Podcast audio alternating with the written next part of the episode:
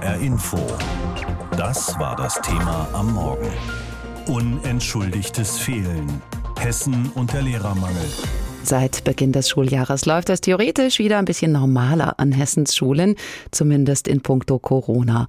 Nicht mehr Maske tragen und Tische weit auseinanderziehen.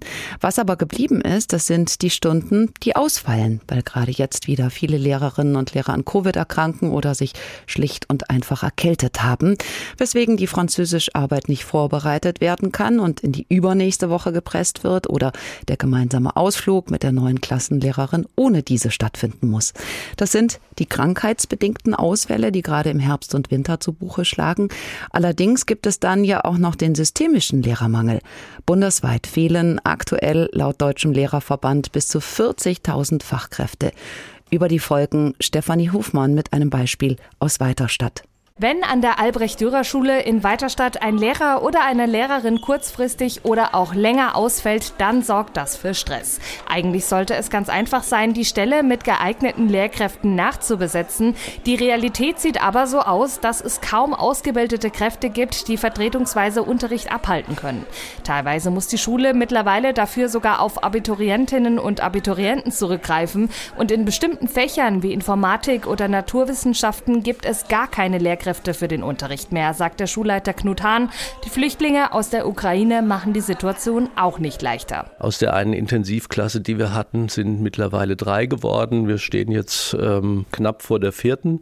Da kommt ein Anruf und dann heißt es dann, morgen kommen drei weitere. Und wir haben an der Stelle natürlich eine erhöhte Koordinationsaufgabe. Das heißt, wir sind sehr bemüht, nicht nur Schülerinnen und Schüler aus der Ukraine, sondern auch aus anderen Nationen möglichst schnell in den Regelunterricht einzubinden einzubinden. Das funktioniert natürlich nur über Sprache und ähm, das muss natürlich im Einzelfall dann immer koordiniert werden. Und diese Koordination kostet Zeit, die die Lehrkräfte eigentlich nicht haben, denn da sind sich fast alle einig, es gibt einen Lehrermangel. Hessens Kultusminister Lord sieht darin aber kein wirkliches Problem. Wir haben genügend äh, Lehrkräfte zur Verfügung für die Unterrichtsversorgung. Auch hier kann es punktuell immer mal an einer einzelnen Schule ein Problem geben, wenn vielleicht in der Region gerade äh, ein Lehrer mit der entsprechenden Fachlichkeit gesucht wird. Aber ähm, das ist ein Problem, das nicht so global ist, ähm, wie das im Moment in der öffentlichen Diskussion äh, etwas reißerisch dargestellt wird. Knut Hahn sieht das anders, denn er sagt, man brauche in ganz Hessen lange, um eine Lehrstelle zu besetzen.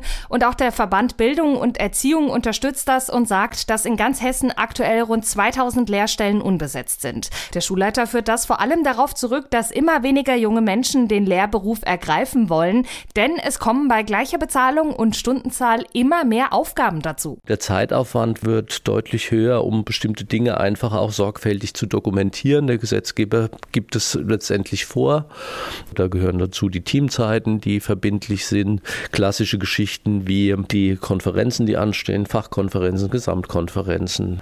Und hinzu kommt der Bereich der Inklusion mit multiprofessionellen Teams. Es kommt ähm, hinzu den Erziehungsaspekt, dass auch in dem Kontext deutlich mehr Gespräche geführt werden, als es früher der Fall war. Dazu kommen natürlich noch Klassenfahrten, Schülerpraktika, verschiedenste Präventionsprojekte und Verwaltungsaufgaben. Das sei nicht innerhalb der Arbeitszeit zu bewältigen, sagt Knut Hahn. Er ist überzeugt, wenn sich etwas ändern soll, müsse das Rekrutierungssystem der Lehrkräfte überarbeitet werden, damit es eben für alle Fächer genug Lehrerinnen und Lehrer gibt. Und das Land Hessen müsse außerdem anerkennen, dass Lehrerinnen und Lehrer eben nicht mehr nur unterrichten, sondern viel mehr leisten und das sollte auch honoriert werden. Ist der Lehrermangel in Hessen nun dramatisch oder eher eine Herausforderung? Die Antwort hängt davon ab, wen man fragt. Die Opposition im Hessischen Landtag sieht ein eklatantes Problem.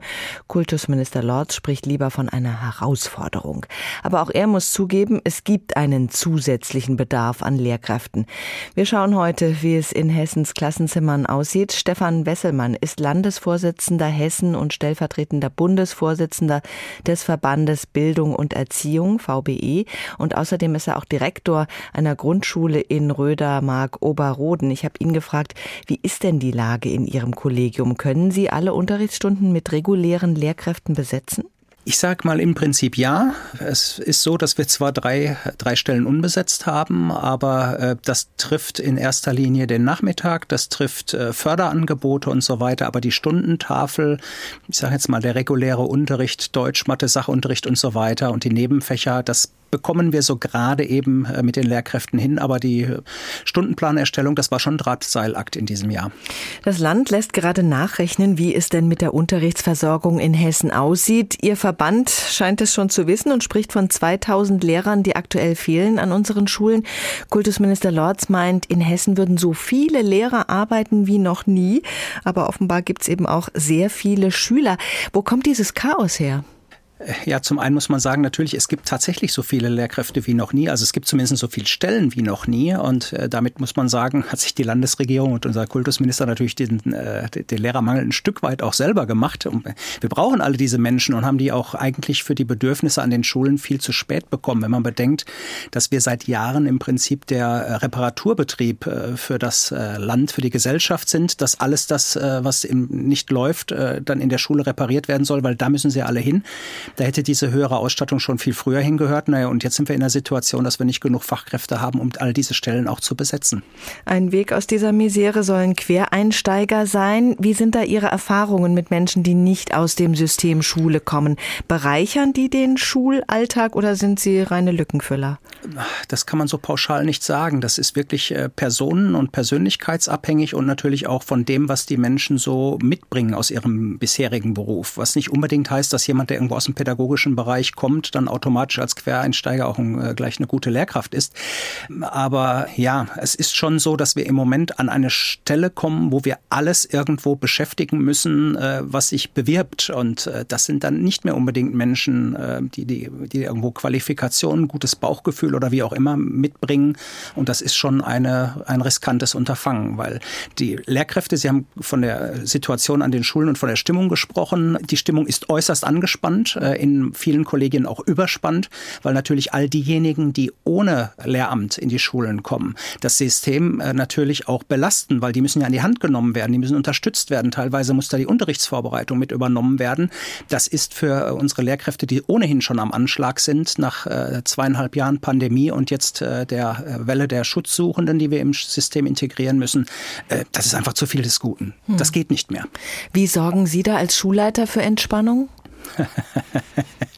indem ich gute Stimmung verbreite. Nein, im Ernst. Also wir haben da ja, äh, ja wenig Möglichkeiten, außer dass wir bei allem, was wir tun äh, und bei allem, was wir an, an äh, Zumutungen und Herausforderungen haben, versuchen, das als Schulleitung gemeinsam mit äh, dem Kollegium, gemeinsam mit dem Personalrat zu schauen, wie wir das Beste aus der Situation machen. Alle wissen, wie es ist und äh, wir versuchen es gemeinsam zu meistern. Aber man muss auch sagen, und da kommt jetzt der Blick des Gewerkschafters, wir haben eine Fürsorgepflicht und immer nur einfach auf das Pädagogenethos zu setzen, im Sinne von, ah, der Schülerinnen und Schüler und der armen Kinder wegen machen die das schon alles. Da sind wir jetzt an einem Punkt, nein, äh, das geht so nicht mehr. Mhm. Die Schülerzahlen sind sprunghaft angestiegen um über 25.000 in nur einem Jahr. Grund sind unter anderem der Ukraine-Krieg und die starke Zuwanderung. Schwer vorauszusehende Faktoren. Welche Vorwürfe machen Sie der Politik?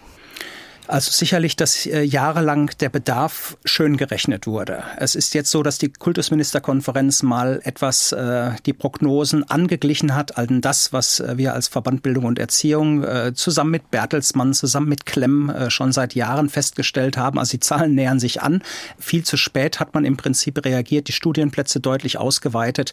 Äh, die Menschen, die da jetzt an den Unis sind, äh, die brauchen ja einige Jahre, bis sie im System sind. Ich meine, den Ukraine-Konflikt konnte keiner voraus aussehen. Aber zumindest stünden wir in den Schulen anders da, wenn man rechtzeitiger diese Maßnahmen ergriffen hätte, um mehr Lehrkräfte an die Schulen zu holen. Ja, das Problem ist ja nun wirklich nicht neu.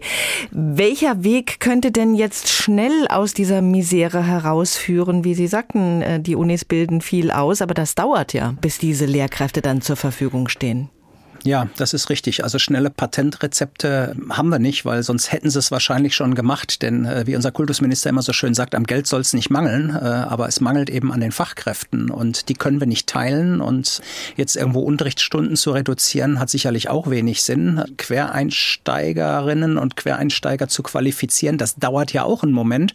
Aber mindestens das muss man tun, dass diejenigen, die jetzt äh, Unterricht erteilen und die in Hessen in der Regel nicht vor dieser Tätigkeit qualifiziert werden, dass sie jetzt zumindest mal praxisbegleitend äh, entsprechend gebildet, weitergebildet werden. Und gut, vielleicht ergibt sich dann bei der einen oder anderen Person auch, dass sie sagt, okay, ich habe schon irgendwie einen Studienabschluss, ich würde mich in so eine Weiterbildungsmaßnahme begeben und mache noch mal ein ordentliches Lehramt.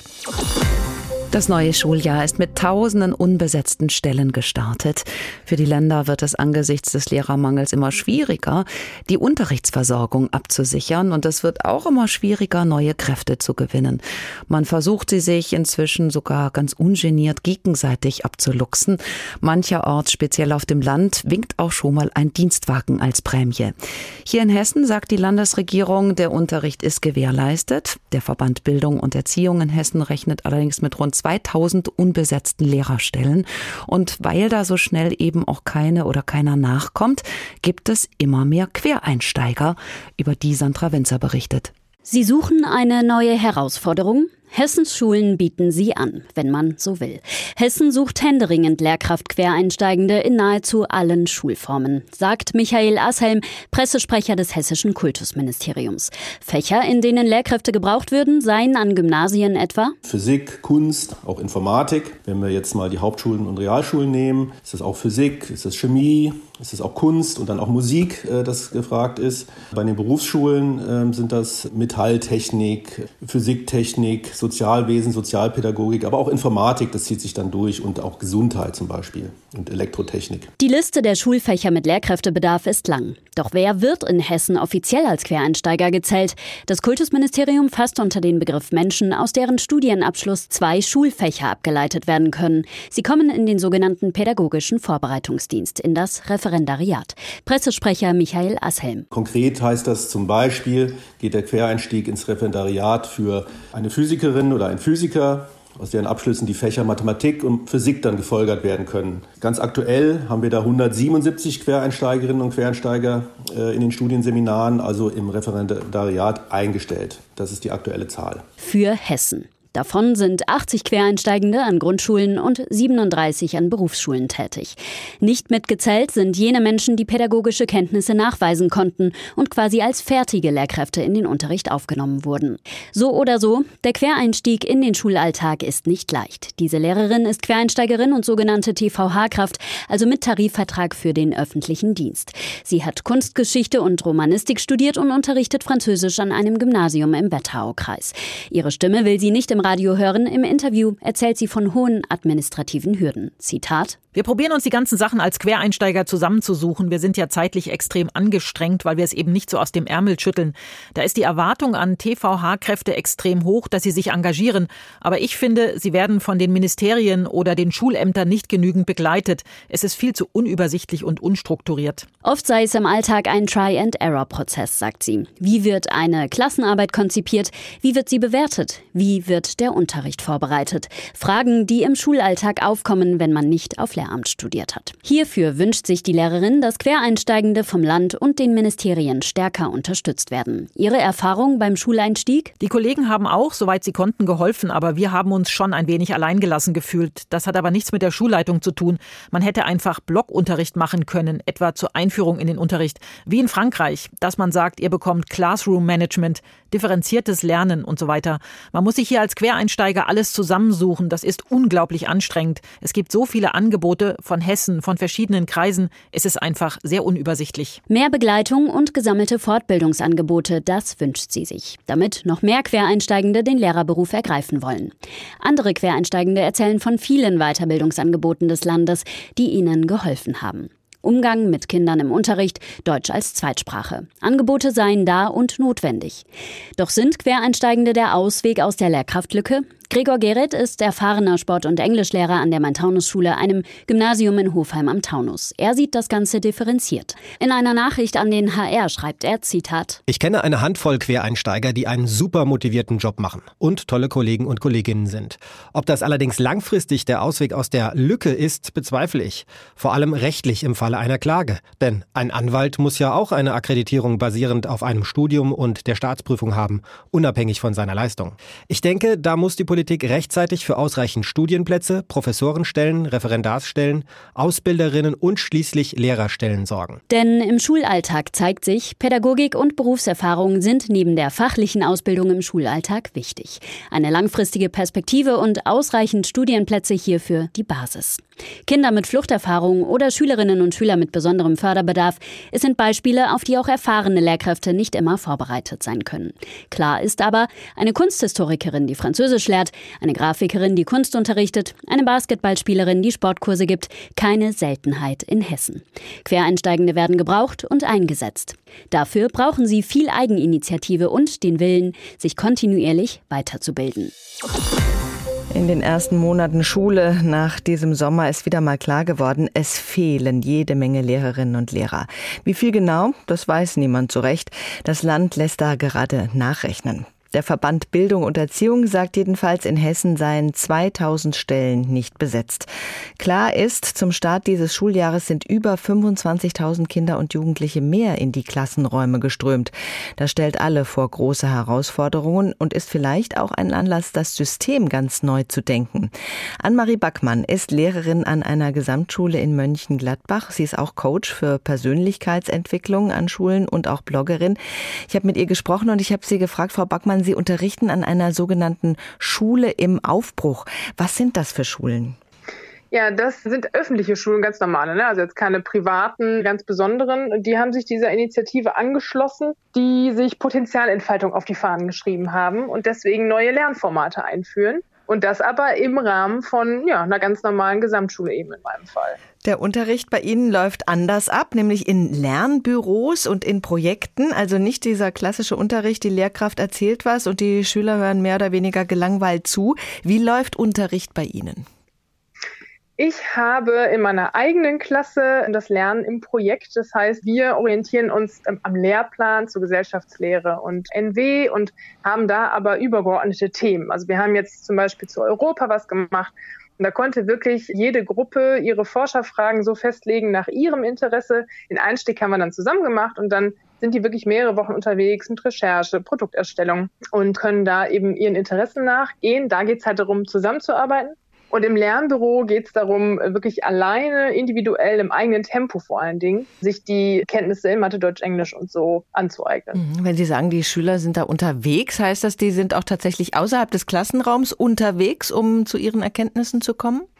Also fürs Lernbüro müssen die sogar über unser Gelände laufen, weil wir die ja in festen Räumen haben, die Lernbüros, und dann wandern die wirklich vom einen Jahrgangsflur zum anderen, also müssen auch raus. Dafür haben die ja das Logbuch, das die immer mit sich tragen. Also da steht immer drin, wo sie wann sind, damit sie uns nicht quasi abhanden kommen.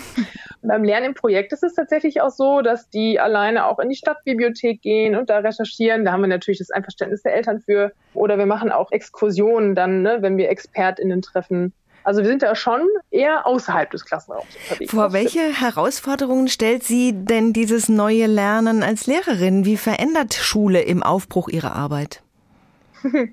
Also ich habe mir die Schule ja bewusst ausgesucht, weil ich dieses Klassische nicht mehr wollte und gemerkt habe, das Klassische funktioniert ja so nicht, das ist nicht mehr zeitgemäß. Und gleichzeitig ist diese neue Rolle eine riesige Herausforderung, weil ich ja mehr Lernbegleiterin bin und auch aushalten muss, ne, dass Prozesse eben manchmal etwas langsamer dauern, aber dass sie trotzdem zu einem Ende kommen. Also man spricht ja auch von ergebnisoffenen Prozessen, die wir jetzt begleiten. Und das ist echt nicht so leicht. Das kratzt manchmal auch am eigenen Ego, weil man natürlich nicht mehr da vorne steht und alles weiß. Und das ist aber gleichzeitig auch das, was ich will und was es auch ganz spannend macht. Es sind zu wenig Lehrer momentan da für die vielen Schüler, die zu versorgen sind. Da wird auch nach neuen Wegen gesucht, Stichwort Quereinsteiger. Da wird dann oft kritisiert, dass diese Menschen aus Berufen die Lehrerlücken nicht wirklich füllen können, weil sie eben dafür gar nicht ausgebildet sind. Wie erleben Sie das? Ich würde jetzt mal argumentieren, dieses Lernstudium bereitet uns ja pädagogisch auch nicht auf die Wirklichkeit vor. Also da sind Quereinsteiger jetzt auch nicht unbedingt im Hintertreffen. Wichtig ist halt, dass diese Einstellung zum Lernen und das Menschenbild passt, finde ich. Ich finde aber, dass es einerseits eine Bereicherung ist, also dass wir natürlich gerade in unserem Konzept auch dann in den Projekten davon leben, dass wir auch Menschen in den Schulen haben, die ja auch Fachwissen haben Gleichzeitig ist aber diese Methode, jetzt Quereinsteiger anzuwerben, weil wir so wenig Lehrkräfte haben, nur eine Symptombekämpfung und löst ja jetzt unseren Lehrermangel nicht dauerhaft. Haben Sie Quereinsteiger im Kollegium? Ja, mein Co. in meiner Klasse ist Diplom-Physiker und genau, hat lange Jahre in der freien Wirtschaft gearbeitet und hat da natürlich einen ganz anderen Einblick auch zum Beispiel auf das Thema Berufsberatung, was wir gerade in Klasse 8 haben, als ich und kann dir ganz andere Sachen erzählen als ich. Nicht alle haben das Glück, an einer so besonderen Schule wie Sie zu unterrichten. Sie geben auch Lehrerseminare und tauschen sich deshalb viel mit Kollegen aus. Wenn Sie den Puls fühlen von ganz normalen Lehrern, was hören Sie da? Wie geht es denen? die meisten spüren halt diesen Zwiespalt zwischen dem, was sie eigentlich machen wollen, also wirklich die SchülerInnen begleiten und unterstützen und ja auch empowern und ja, zwischen der Realität. Also, dass es einfach super viele Kinder gibt, die ja mittlerweile auch mit Trauma bei uns im Unterricht sitzen. Es gibt hier noch eine Hochbegabung, da hat noch jemand ADHS. Da wissen wir nicht mit umzugehen und letztlich merken wir nur, wir kommen dem nicht nach. Das geht den meisten so und ja, dann ist es irgendwann eine Überforderung. Ne? Also es ist eine Flut von verschiedenen Problemen, die sich nicht mal eben lösen lassen. Und ja, das ist wirklich eine Herausforderung, sich davon auch abzugrenzen und vor allen Dingen neue Ideen zu entwickeln, wie man damit umgehen kann, denn man hat ja auch nur 24 Stunden am Tag. Hm, die Herausforderungen für die Lehrkräfte sind nicht geringer geworden. Wie müsste die Ausbildung denn aussehen, damit die jungen Lehrkräfte wirklich gut vorbereitet in diesen anspruchsvollen Beruf starten können?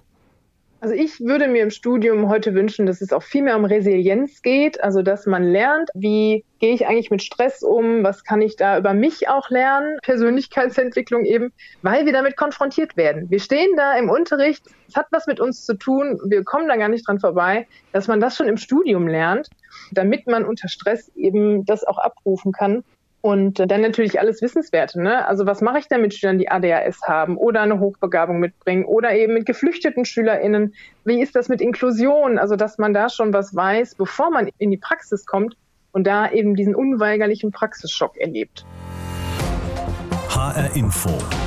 Das Thema. Wer es hört, hat mehr zu sagen.